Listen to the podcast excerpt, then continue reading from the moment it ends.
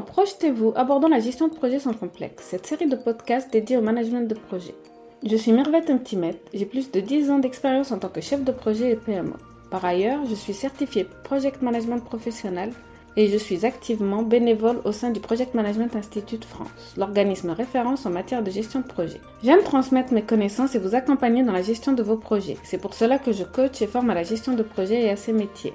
Je suis persuadée que bien connaître les rouages de la gestion de projet permet de réussir tout ce que vous entreprenez, que ce soit dans votre vie professionnelle ou personnelle. Une fois par semaine, nous aborderons ensemble dans ce podcast les différentes facettes et toutes les actualités du management. J'inviterai régulièrement des professionnels qui expliqueront leurs méthodes et leur expérience sur des thèmes choisis. La gestion de projet permet de structurer, coordonner, contrôler toutes les étapes de la conception à la livraison. Venez découvrir comment et repartez avec quelques astuces. Je vous invite à vous abonner et me suivre pour plus de contenu sur la gestion de projet.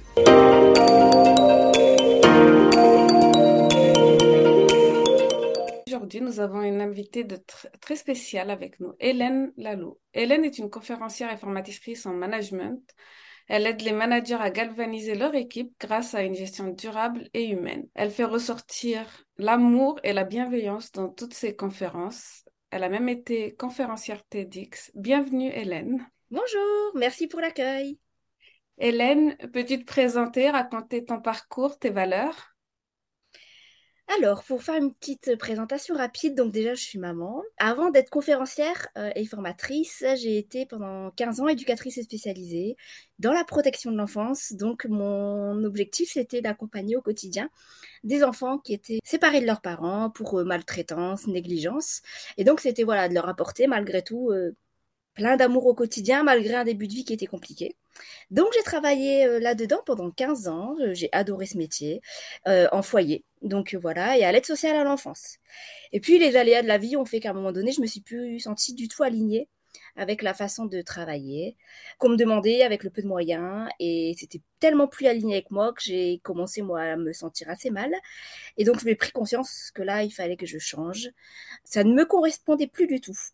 Donc j'ai repris des études de psychologue, euh, je suis devenue coach aussi. Et puis euh, pareil, pendant mon école de coaching, j'ai pu euh, à nouveau redécouvrir un peu mes rêves d'enfant, des choses que j'avais mis de côté pendant des années, et le fait de monter sur scène. D'où une réorientation aussi en tant que conférencière. Et puis voilà, tout ça m'a amené finalement, c'était pas du tout des choses qui étaient prévues, mais tout ça naturellement m'a amené à devenir à ce message qui compte beaucoup pour moi, c'est ce message d'amour. Donc tout mes activités sont liées à ça. Très bien, bah, bravo pour ce parcours. Je pense que c'est ce qu'il faut. Euh, il faut avoir cette valeur est très très importante. Bah, j'ai vu donc euh, formatrice, je vois aussi que bah, tu te formes beaucoup, que tu as envie toujours d'apprendre et tu as parlé dans ton parcours par exemple comme tes conférencières, l'école des conférenciers et euh, bah, qu'est-ce qu'elle t'a apporté cette école des conférenciers et comment prend en compte toutes les, tous les apprentissages au quotidien de cette école de conférenciers? En fait, j'ai fait cette école de conférencier parce que déjà, au départ, moi, je suis une très très très grande timide et pour moi, c'était juste impossible de pouvoir prendre la parole devant euh, trois personnes en réunion. Ça me tétanisait vraiment. Donc, quand l'envie euh, m'est venue, je me suis dit, mais tu ne connais absolument rien à la prise de parole en public. Comment tu peux faire? Tu démarres de zéro. Donc je me suis dit, allez, euh, cherche à savoir s'il y a des formations. Donc j'ai trouvé une super formation d'école de conférencier qui a lié énormément de choses, que ce soit comment écrire une histoire, donc euh, des bases de storytelling. Ensuite, euh, tout ce qui est comment se positionner et avoir une posture sur scène, parce que c'est loin d'être évident, et surtout aussi tout un travail autour du message à délivrer, parce que finalement faire des conférences en entreprise, c'est quand même assez spécifique. Ça demande de bien bien connaître euh, le public qui est en face de soi. Ça demande de bien savoir euh, quelles sont les problématiques vécues par les managers, par les équipes, par la direction. Et donc avoir une vision vraiment globale de ça euh, et bien précise, c'est pas évident de l'avoir quand tu connais rien du tout et quand tu viens comme moi dans le monde du social. Et donc cette école, elle m'a vraiment appris à lier tout ça pour au final réussir à délivrer un message impactant sur scène, euh, que ce soit en 30 minutes ou en une heure ou en une heure et demie, ce qui est finalement très court, mais l'objectif c'est qu'en peu de temps, tu puisses impacter les gens d'une manière ou d'une autre euh, avec un message puissant, fort, et aller surtout droit à l'essentiel. Donc bien connaître les problématiques du public, bien savoir quel est leur quotidien, et que chacun puisse réussir à s'identifier au message que tu délivres c'est ultra important. Et puis aussi, il y a toute cette notion de garder finalement l'attention des personnes pendant une heure, ce qui n'est pas non plus évident. Donc, cette école des conférenciers était essentielle et c'était une vraie, enfin voilà, une école euh, où j'ai appris énormément de choses pour réussir à faire des conférences de qualité où chacun s'y retrouve. Ben, c'est très très bien. Et puis tu me laisses euh, vers la transition. Depuis, donc tu as pu faire, je pense, plusieurs conférences justement en entreprise et pour euh, les managers. Donc euh, je voulais te demander déjà d'une part, quels sont les types de sujets que tu abordes justement dans ces conférences? Et, et pour toi, quelles sont les valeurs concrètes que tu veux véhiculer pendant ces conférences? Est-ce que tu as quelques idées de sujets ou des idées de thèmes et qui sont demandés par les entreprises et qui sont tes thèmes de prédilection? Alors oui, en fait, moi, vraiment, tous mes thèmes de prédilection, c'est autour du pouvoir de la reconnaissance, euh, de l'amour, parce que, euh, en tout cas, celles que j'ai déjà, faites sur, euh, ces, thèmes-là, ont eu un impact assez important déjà, parce que, en fait, je permets grâce à mes conférences, aux personnes de réfléchir sur son positionnement, sur comment en entreprise je peux reconnaître l'autre, comment en entreprise je peux permettre à l'autre de prendre sa place, de sentir bien et de sentir aimé parce que finalement c'est grâce à ces valeurs-là euh, d'amour, de reconnaissance, d'empathie qu'on peut réussir à créer une belle synergie et faire en sorte que chacun soit engagé, que chacun trouve sa place et surtout de rester euh, et d'avoir ce sentiment d'appartenance à l'entreprise. Et ça, c'est essentiel pour finalement réussir à avoir derrière, bien évidemment, une productivité qui va de pair. Je pars du principe que si à chacun des niveaux d'une entreprise, chacun trouve sa place, chacun se sent aimé, se sent valorisé, parce que l'amour, bien évidemment, c'est assez connoté, euh, pas forcément positivement en entreprise, mais une des définitions de amour, c'est vraiment acceptation de la différence de l'autre. Et donc, c'est essentiel euh, qu'à chacun des niveaux, chacun se sente accepté dans sa différence et puisse révéler tout son potentiel et toutes ses richesses pour donner le meilleur à l'entreprise. Et c'est ce que euh, c'est le message que je délivre moi lors de mes euh, conférences parce que si chacun a sa place, trouve sa place et arrive à délivrer tout son potentiel, tout ce qu'il est, toute sa richesse, c'est là où derrière finalement euh, toute l'équipe, toute l'entreprise va réussir à donner le meilleur de soi. Et si chacun est bien traité à tous les niveaux, forcément à un moment donné, c'est le client qui sera bien traité derrière. Et je fais beaucoup de relations aussi avec le travail que j'ai fait pendant des années en tant qu'éducatrice spécialisée, où finalement, si on était bien traité, nous les éducateurs, si on était, la direction était bien traitée euh, par rapport à euh, des budgets, par rapport à la demande financière, eh ben derrière, c'est les enfants qui étaient bien traités et c'est tout cet amour-là qu'on pouvait leur apporter parce qu'on n'avait aucun souci à côté. Et j'ai repéré pendant ces années d'éducatrice que euh, les moments où les enfants étaient le moins bien, c'est les moments où les éducateurs et où l'équipe était le moins bien. Ça a une vraie répercussion. Et finalement, c'est les enfants qui trinquent derrière. C'est exactement pareil en entreprise. C'est finalement toujours les clients qui vont trinquer derrière. Donc c'est tous ces messages-là autour de la reconnaissance de la place, de l'amour et de l'empathie que je délivre et que je trouve primordial. Ben c'est très bien. Moi, quand tu me dis ça, je, pense tout de suite à cercle vertueux. C'est si tous les maillons de la chaîne euh, sont, sont bien, ben ça va bien se comporter. Et donc, euh, dans tes expériences avec les entreprises, que ce soit en formation ou en, ou en conférence, je pense que si on fait appel à toi, des fois, c'est que les situations sont assez critiques ou des fois, ben, c'est juste... Euh, c'est bien quand on on pense en prévention, mais souvent c'est en réaction ou des choses comme ça. Est-ce que tu as des exemples euh, où tu as été appelé parce que dans des équipes ça se passait pas super bien ou dans des départements ça se passait super bien et puis c'était très marquant pour toi et euh, est-ce que tu peux nous donner des petits exemples comme ça voilà de cas concrets? Alors une fois j'ai fait une conférence dans une PME donc c'était vraiment c'est une toute petite entreprise euh, et c'est vrai qu'en fait, là, c'était vraiment une conférence qui avait été demandée, mais voilà, pas. Euh, il n'y avait pas forcément de raison particulière, c'était vraiment une découverte. Et en fait, quelques temps après, j'ai revu euh, le, patron de cette boîte qui m'a dit, mais en fait, j'ai mis en place directement les clés que tu as données dans, dans ta conférence. Et en fait, j'ai pris conscience que c'était tellement facile les clés que tu donnais. Et c'est surtout que je les ai mis en place. Et là, j'ai perçu que ça avait eu des effets bénéfiques sur tout mes salariés d'un coup, tout de suite, qui ont eu une vision différente de moi directe et qui ont fait qu'en fait, vu que moi j'ai posé un regard différent sur eux, ben en fait, dans, l'autre sens, ils ont, posé un regard complètement différent sur moi. Et en fait, ça a créé un changement relationnel entre le directeur et ses salariés. Et d'un coup, il a dit, mais en fait, juste en traversant les bureaux, je sens que l'ambiance n'est absolument, plus la même, mais juste parce que moi, j'ai déjà changé mon regard et ma vision des choses sur les gens, et que j'ai eu une autre posture qui était bien plus humaine qu'avant. Donc ça a eu des effets euh, très positifs très vite. Donc là, c'était pas forcément en réaction, c'était davantage en prévention, et ça a super bien marché.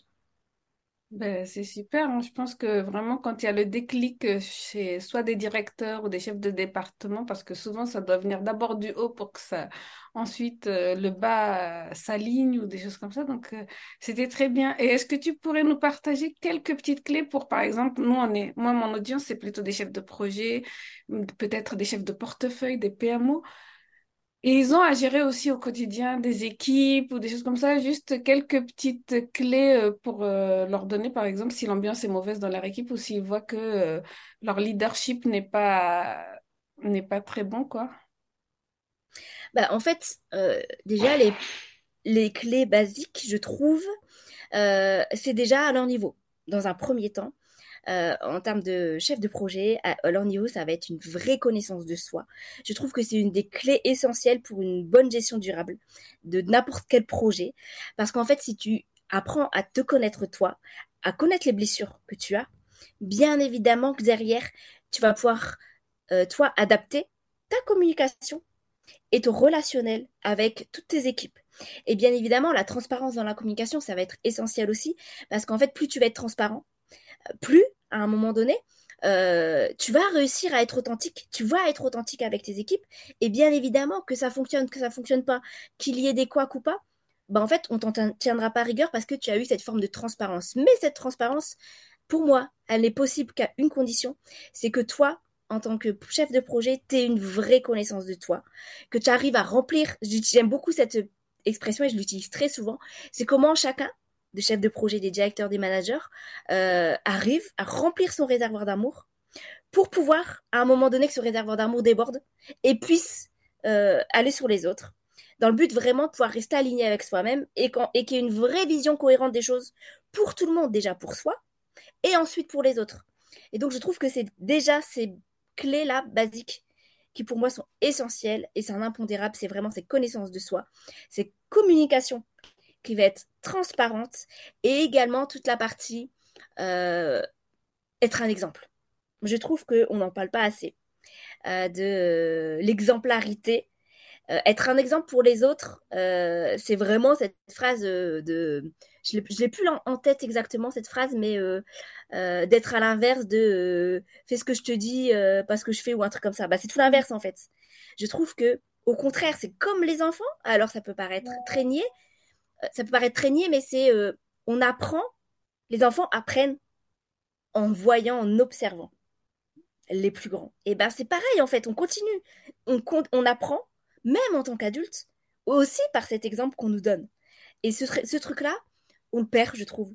Et, euh, je trouve ça dommage parce, que par l'exemple, c'est ce qui va apporter cette confiance aussi dans son manager, dans, son, dans son directeur. Si par l'exemple, tu te dis, bah oui, je peux avoir confiance en lui. Donc, il n'y a aucun risque pour moi. Euh, je suis sécure. Donc, si j'évolue dans un environnement sécure, avec un vrai attachement sécure à ma boîte, à mon manager, et eh ben en fait, ça change la donne. Complète. Tout à fait d'accord avec toi, moi. Moi, dans plusieurs euh, des équipes euh, dans lesquelles j'ai travaillé, on voyait que ça se passait le mieux lorsque le manager était transparent, lorsque la communication était claire, il y avait des bonnes directives, lorsque, ben, comme tu dis, euh, on commence le cercle vertueux. Par contre, lorsque le manager a une posture de ben, je donne que les informations que je veux donner, j'en garde une certaine quantité pour moi, euh, les équipes restent dans le flou, les équipes ne savent pas exactement si leur travail va bien rentrer dans la stratégie ou pas. Et donc, ben, des fois, l'équipe ne sachant pas, ou un membre de l'équipe ne sachant pas, il va faire un travail et puis s'il se fait réprimander par le manager parce qu'il n'a pas la vision complète, Et ben, je pense que bah, ça rentre euh, dans l'inverse d'un cercle vertueux là, et ça fait que ben, la communication se coupe, euh, peut se couper totalement et euh, faire que ben, les objectifs ne sont pas rencontrés puisque ben, les membres de l'équipe ne savent pas exactement ce que sont les entre les objectifs et puis ils sont sur la posture du de la négation, c'est-à-dire euh, dans le rejet, le refus, et puis le manager qui ne veut pas tout donner comme information, il est mécontent du travail de ses équipes. Et puis, ben, après, il faut rattraper cela face aux clients aussi. euh, il faut, donc, il y a ça. toute miscommunication, comme on dit en anglais, mais euh, ce manque de communication qui peut vraiment générer des mauvais résultats au niveau des projets, de l'entreprise, des objectifs. Merci beaucoup pour ces petites clés. Euh, Ben, j'espère que les auditeurs auront bien écouté et auront bien pris note de ces petites clés. Euh, j'ai vu aussi que tu avais fait une conférence TEDx. J'avais envie que, ben, que tu partages avec nous un petit peu euh, ton, ton expérience et le message qui a tra- que tu as transmis lors de cet événement. Et comment tu as été Alors, le- contacté, surtout, excuse-moi, comment tu as été contacté euh, auparavant et comment tu es arrivé avec euh, cette opportunité? Alors ça a été assez bizarre parce qu'en fait, en général, les TEDx, comment ça se passe, c'est que soit premièrement, tu postules et là, tu attends une réponse, soit c'est eux qui viennent te chercher. Mais tu postules par un biais du site internet de TEDx, donc c'est en fonction de chaque TEDx et c'est quand même très codifié. Et en fait, là, moi, euh, ça s'est passé complètement différemment. C'est que je connaissais quelqu'un qui avait déjà fait un TEDx et qui m'a dit, je te donne le mail de cette personne. Si tu as envie, en sachant que je n'étais jamais montée de toute ma vie sur scène, j'avais jamais pris la parole de toute ma vie, t'as- est-ce que tu as envie? Tu m'as dit que voilà, tu, rêverais un jour faire un TEDx. Tu as le, le mail, fais comme tu veux, comme tu veux. Je me suis dit, allez, un jour, vas-y, tu t'envoies ce mail. J'ai envoyé ce mail avec aucun espoir, mais vraiment aucun, parce que je me suis dit, de toute façon, j'ai jamais pris la parole de ma vie en public. Et puis, je suis tellement tétanisée que ça m'arrangerait, d'ailleurs, de ne pas être prise. Vraiment. Finalement, j'ai eu un retour de mail positif. Et elle me s'est dit, ah, mince. Faut y aller maintenant, tu peux plus faire machine arrière. C'est ta plus grande peur, mais allez, c'est que c'est que c'était pour toi. Et donc j'ai préparé ce TEDx et le thème du TEDx principal, c'est euh, comment reprendre le contrôle de sa vie. Et donc moi je l'ai fait sur mon histoire de vie, euh, qui est une histoire euh, d'abandon et d'adoption. Et donc j'ai vraiment fait tout un euh, TEDx sur finalement le pouvoir de l'amour, le pouvoir du pardon, et de comment prendre sa place quand dès le début de ta vie finalement, soit t'as pas eu de place, soit t'avais l'impression de pas mériter ta place, soit t'aurais pas dû vivre, et qu'on t'a déraciné. Et donc j'ai vraiment fait moi mon TEDx là-dessus pour vraiment redonner un espoir en disant mais tout le monde a sa place ici, tout le monde peut prendre sa place, quoi qu'il arrive, que tu aies eu un début de vie compliqué, que tu aies eu des traumatismes dans ta vie, euh, que tu aies eu des parents euh, ou un entourage pas forcément contenant ou contenant. En fait, t'as pas à mériter une place. T'as pas à euh, devoir prouver que t'as, que, comment dire, t'as pas à prouver que ta, ta place sur Terre, elle est là. comment dire En fait, t'as pas à prouver à personne pourquoi tu es sur cette Terre. Et moi, je trouve que ce message, euh, il y a tellement de personnes sur cette Terre qui manquent de confiance en soi, qui n'ont aucune estime d'elles-mêmes, qui s'aiment pas pour plein de raisons différentes. Et je trouvais que ce message euh, d'une petite fille, d'un bébé qui a été abandonné, qui n'a pas été aimé, qu'on a rejeté dès la naissance, à qui on n'a pas donné l'amour euh, qu'elle méritait, parce que tout bébé mérite un amour normalement. Et ben venant d'une personne qui n'a pas eu ça, je trouvais que c'était ultra puissant de se rendre compte qu'en fait, oui, on peut déjà démarrer la vie, euh, une vie de merde, quoi, dès le départ.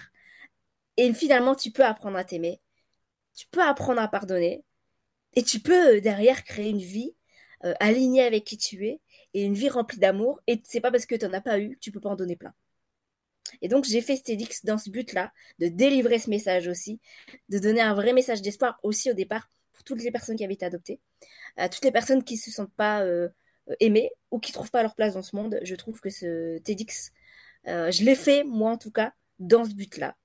Je ne sais pas derrière quel écho ça a eu chez les gens parce que je pense que ça a un écho différent pour chaque personne. Mais moi, au départ, je l'ai fait, peut-être être très, très prétentieux, mais je l'ai fait avec cette idée-là. Ben merci, je pense que c'était vraiment une bonne idée, une bonne valeur et ça, j'espère que ça a touché, euh, comme on dit, hein, si ça atteint une seule personne, c'est déjà que ben, l'objectif a été, euh, a été atteint. Et euh, entre le mail justement dont tu me parles et ton et le moment où tu as enregistré le TEDx, quelles sont les étapes par lesquelles tu es passé, euh, euh, comment tu t'es préparé et comment tu fait pour arriver aujourd'hui? Combien de temps euh, ça a duré en plus entre le mail et la et l'enregistrement? Il y a dû avoir 3-4 mois, pas plus. En sachant qu'en fait, quand j'ai écrit ce mail, j'étais à une étape de ma vie où j'étais en reconversion professionnelle, donc c'était super compliqué parce que j'avais plus de salaire et à la fois je savais pas trop comment j'allais euh, pouvoir derrière euh, créer mon business. J'avais ouvert ma boîte, mais clairement je sais pas trop où j'allais. J'étais coach à l'époque, j'étais pas du tout conférencière ni formatrice. Et j'étais à une période de ma vie où c'était flou total. Je passais des journées à me demander ce que, comment j'allais euh, pouvoir vivre de ma vie euh, et de ma boîte. Et un jour, ce qui s'est passé, c'est que euh, j'étais dans un mauvais mood, vraiment le moral à zéro. Et je me suis mis à écrire. Mais à écrire, à écrire, je crois qu'en deux heures, j'ai écrit mon TEDx. D'une traite, mais sans savoir. Et je savais pas que j'étais prise encore. Donc je l'ai écrit, ce TEDx, sans savoir si j'allais être prise. Je pense que c'était juste un exitoire de euh, vas-y, tu vas pas bien en ce moment, vas-y, écris. Juste comme ça, parce que moi j'ai toujours fonctionné comme ça, quand je veux pas bien, j'écris. Bien évidemment, après j'ai eu le, mail euh, avec la réponse positive, et donc là j'ai retravaillé tout, parce que bien sûr, la version que j'ai donnée n'est pas la même version du tout que j'avais écrite. C'était un premier jet. Et pour euh, préparer et travailler TEDx en sachant que j'avais pas encore fait d'école de conférencier, je me suis nourri beaucoup de conférences TEDx. J'ai dû écouter, visionner des heures et des heures de conférences TEDx pour voir, essayer de trouver ma patte à moi. Parce que moi, j'avais besoin de savoir qu'est-ce qui fonctionnait pour moi, comment moi je me ressentais, et comment je voulais délivrer mon message, j'avais aucune idée, je ne savais même pas ce que je vais aller sur scène. Et donc j'ai visionné énormément pour déjà peaufiner et réécrire cette conférence. Ensuite, ce que j'ai fait, c'est que j'ai passé mon temps, mon temps à répéter, répéter, répéter. Honnêtement, je crois que je n'ai jamais passé autant de temps à répéter une conférence, à l'apprendre, à la jouer euh, devant personne et à passer des heures à marcher chez moi pour la répéter, la répéter, la répéter. J'ai vraiment fait que ça. Et ensuite, ça a été vraiment de me reconnecter à pourquoi tu fais ça. Quel est le message que tu veux délivrer et, euh, et fonce. Alors bien évidemment, je t'avoue que j'ai eu des moments ultra durs où j'ai voulu tout abandonner. Où je me suis dit mais pourquoi tu fais ça? Pourquoi tu t'infliges ça? Alors que un an avant j'étais dans l'incapacité de prendre la parole et que juste à l'idée de devoir parler devant mes collègues en réunion, j'étais malade mais vraiment malade physiquement pendant euh, le week-end d'avant. Et je me suis dit, mais pourquoi tu t'infliges ça? Et en fait, ce qui m'a tenu, vraiment, ça a été le sens que j'ai mis derrière et sur le pourquoi, euh, pourquoi je veux faire ça. J'ai vraiment réfléchi sur le sens, comme un vrai projet en fait. Hein.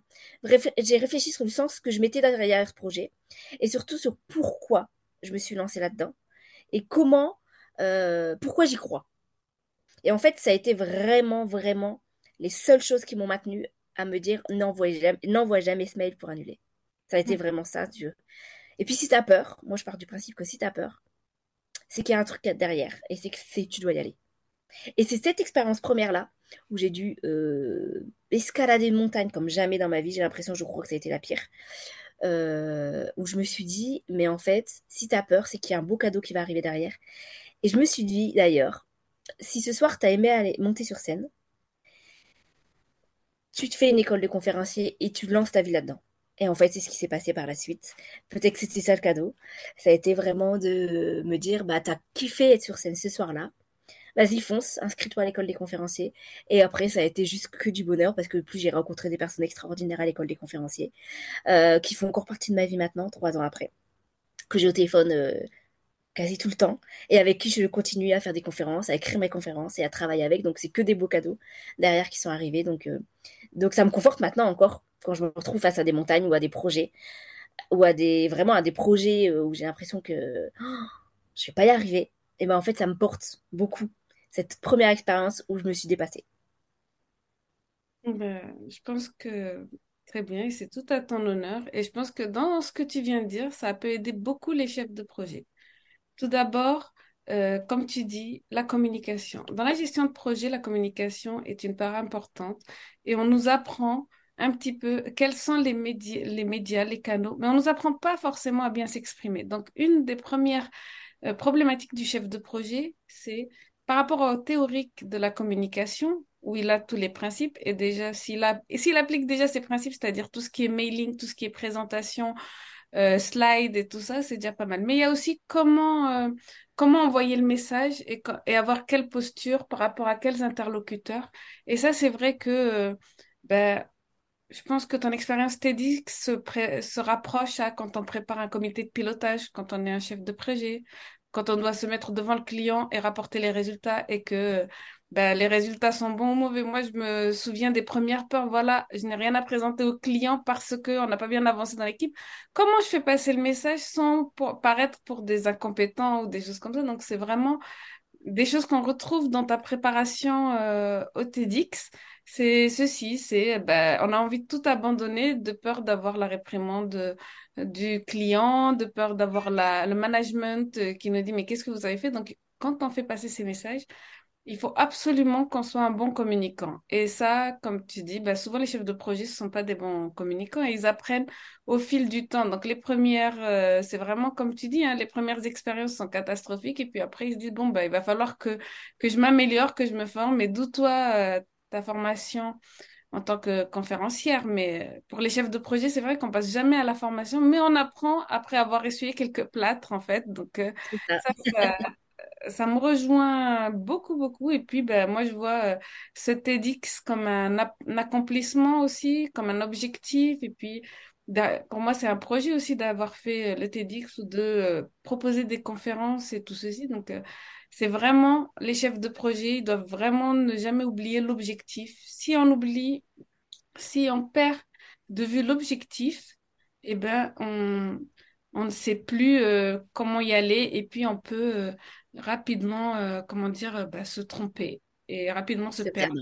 Et la satisfaction client ne sera pas au rendez-vous. Donc, euh, bah, merci beaucoup pour avoir rappelé cela, pour pouvoir aussi montrer par ton expérience comment bah, certains chefs de projet, des fois, il y a des hauts et des bas dans la chefferie de projet. Dans un projet, il y a des hauts et des bas. Et des fois, quand on arrive au bas, eh bien, on essaye de, de remonter. Et puis, ben, la volonté de toujours se former, de toujours gravir cette montagne. Je pense que c'est un message qui est très, très important, qui est différent de celui du début, là, là où on était sur l'amour de l'équipe, sur euh, comment une équipe peut être galvanisée par cet amour. Là, aujourd'hui, on est aussi par rapport à ce TEDx sur la communication qui est très importante euh, bah, pour pouvoir avoir une bonne satisfaction client, une bonne satisfaction du management et puis euh, pouvoir avancer.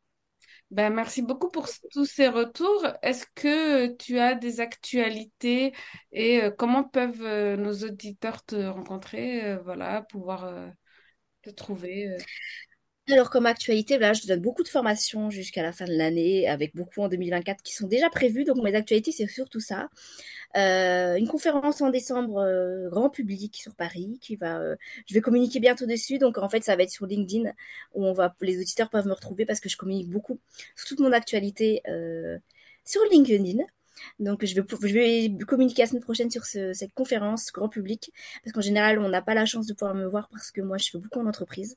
Et donc là, ça va être une opportunité de pouvoir me, voir mhm. en conférence à Paris. Euh, donc euh, voilà, mes prochaines euh, actualités du moment. Hmm, ben, merci. Est-ce que tu as trois petits mots pour la fin, pour nos auditeurs voilà?